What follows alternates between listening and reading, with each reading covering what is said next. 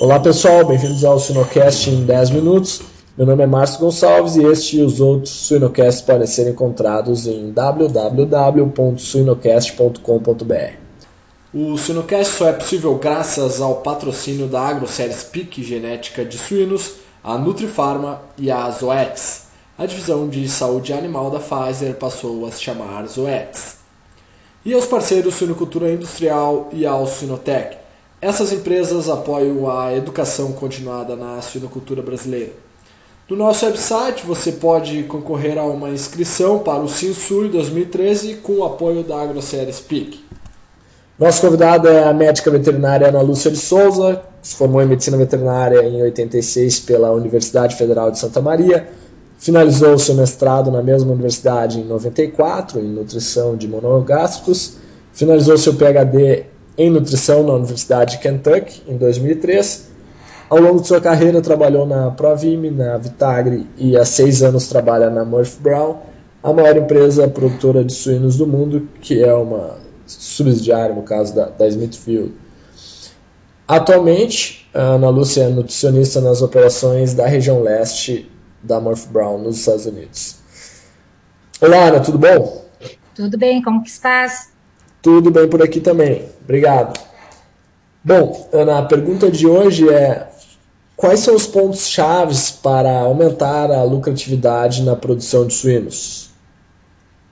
Um, eu diria que é, tem, a melhor maneira de, de, expressar seria uma expressão que eles usam aqui nos Estados Unidos: é procurar as frutas que estão mais próximas para serem apanhadas, que estão prontas para serem apanhadas e mais fáceis de serem apanhadas que é a uh, go for the, the low hanging fruit.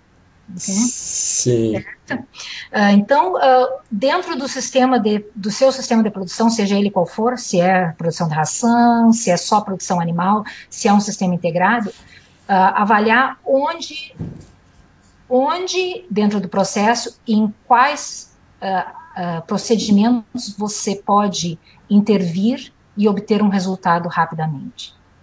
Essas seriam as primeiras, a, a primeira atividade. Sim. E você uh, implementar metodologias, modificar procedimentos, ou introduzir uh, um novo equipamento, seja o que for que você esteja fazendo, que vá te trazer uh, uma maior produtividade. E, e aí eu entraria com uma, uma, algo que eu aprendi aqui também, que no Brasil a gente tem a tendência e, e, a maioria das pessoas tem a tendência de, aqui também eu vejo, uh, de pensar, ah, mas isso vai custar tanto. Sim. Sim, vai te custar tanto, mas qual que é o benefício que isso te traz? E em quanto tempo vai se pagar esse investimento? Né? Uh, por exemplo, uh, uma simples, simples, simples comentário que eu fiz no, outro podcast de, em relação à compra de ingredientes nós pagamos a mais para obter ingredientes que eles têm um nível que nós queremos, ou abaixo de um, de um certo nível, em termos de micotoxinas. Uh, ah, mas você está pagando mais caro pelo ingrediente, você tá, está fora da competitividade dos outros compradores da região. Estamos, mas nós não queremos correr o risco de, de ter que gerenciar grão que é contaminado. Sim que vai criar um custo para nós, vai, vai criar uma, limitações nas fábricas de ração, vai criar limitações em uh, outros ingredientes que nós poderíamos estar utilizando que poderiam reduzir custos. Um, então, existem. Uh, nenhuma, não existe uma resposta simples, vamos dizer assim, mas é, você tem que avaliar o seu sistema e ver onde estão as, as coisas mais simples de serem resolvidas. E às vezes são simples mesmo, muito simples. Uh, por exemplo, uh, numa fábrica de ração, você quer uh, aumentar a capacidade de recebimento de grão na, na, na época de, de colheita. Certo. Mas você não consegue fazer isso porque você, cada, quando você está recebendo, você tem, por exemplo, duas baias de recebimento de grão mas quando você está recebendo em uma, você não pode divergir a outra para outro local. Você, você investe numa, numa, numa, num equipamento que vai apenas fazer isso, vai separar as duas, uma da outra. Tem um custo? Tem. mas o ganho que você vai ter em adquirir grão de boa qualidade, no melhor época do ano, se você tem a capacidade de, de armazenamento, é, é um custo, um, um, benefício muito mais alto do que o custo que você vai pagar. Claro. É, ou até, por exemplo, eu dou um exemplo bem específico da nossa área aqui.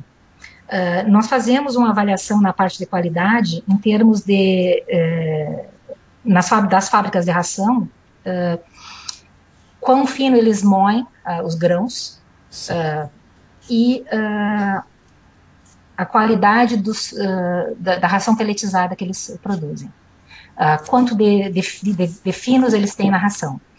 E a gente tem uma, uma avaliação que foi feita através do, dos anos e com pesquisas feitas internamente na empresa, de, eh, dependendo do nível de finos na ração, quanto que isso impacta no desempenho animal. Então, a gente trans, trans, uh, transfere a, o volume, a porcentagem de finos para um valor em dinheiro, dizemos assim, digamos assim, Sim. quanto isso vai custar na produção animal, aquelas toneladas de ração que eles produziram certo? Sim. E aí você tem um número, cada mês eles vão ter um número nesse. Isso é, uma, é, um, é, um, é um dos fatores que eles recebem uh, os bônus deles. Ah, interessante. Né? Dentro da fábrica de ração.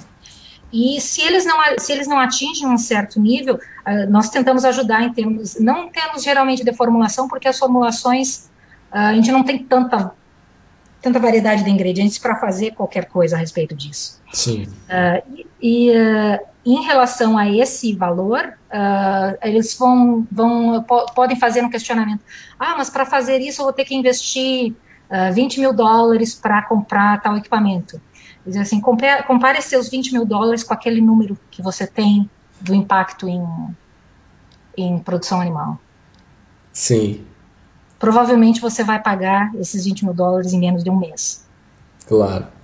Então, é, é, é, é essa parte de, de, de gerenciamento de, do investimento com o benefício é eu, eu vejo hoje, com a experiência que eu já tenho aqui, com o que eu já vi aqui, é uma área que é, necessita maior, um olhar mais cuidadoso, eu creio em termos de fazer investimentos a médio e longo prazo. Sim. Que eu não via isso no Brasil. Ah, mas nós não temos dinheiro. Eu digo assim, você não tem, mas você tem.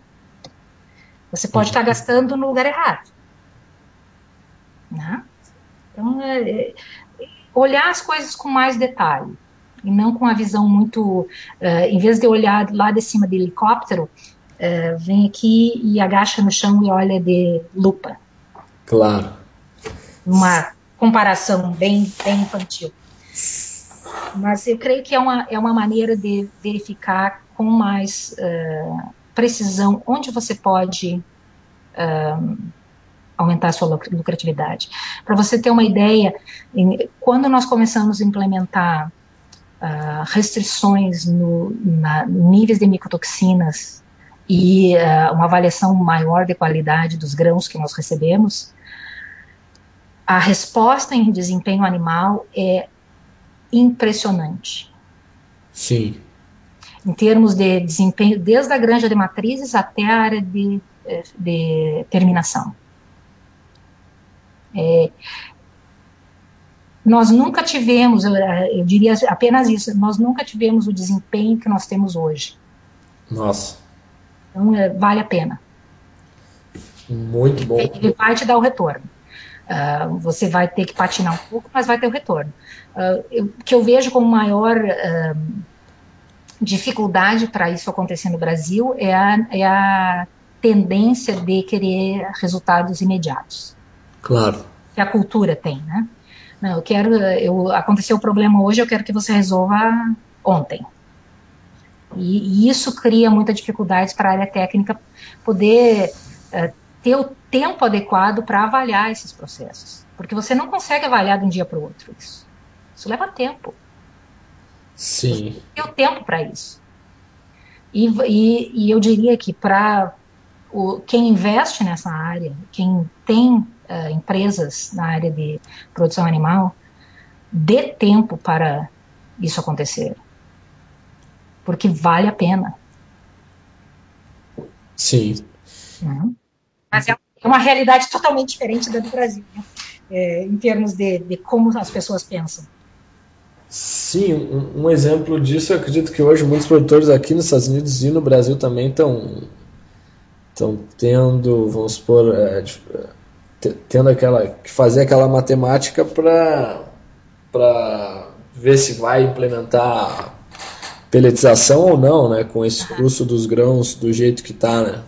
É, e, uh, e, isso é uma, é uma questão que nós temos aqui sempre. Uh, uh, as, as nossas ações, elas são moídas muito fina, Sim. Muito fina, e peletizadas. Aí, mas os animais não vão morrer de, de úlcera gástrica? Não, porque a, a, genética nossa, ela foi desenvolvida, ela é, ela é...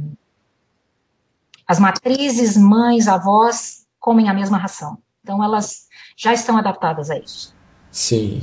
Tem, tem alguns trabalhos hoje uh, que dizem né, que o ideal, a princípio, seria moer né, a, a 300 uh, micras e peletizar né, dentro do possível. É, é hoje nós usamos o máximo de 350. E, uh, mas é nosso, na, nas, na maior parte das nossas uh, fábricas de ração, a gente tem capacidade para moer apenas os grãos. Então, os, os outros ingredientes eles têm que vir com uma, com, dentro de, uma, de um padrão relativamente uh, fino, mas nem sempre acontece. Mas tendo o grão, que é maior o maior volume da ração, uh, o benefício de você moer o milho ou o trigo, seja o que for que você está usando como grão, é impressionante. Você vai ganhar, eu diria que no mínimo de 10 a 20 pontos em conversão alimentar, só com isso. Entendi. Então tá bom, Ana, muito obrigado. Né? O Sinocast em 10 minutos fica por aqui. Gostaria de agradecer a sua participação. Eu que agradeço a oportunidade de participar. Tenha um ótimo dia.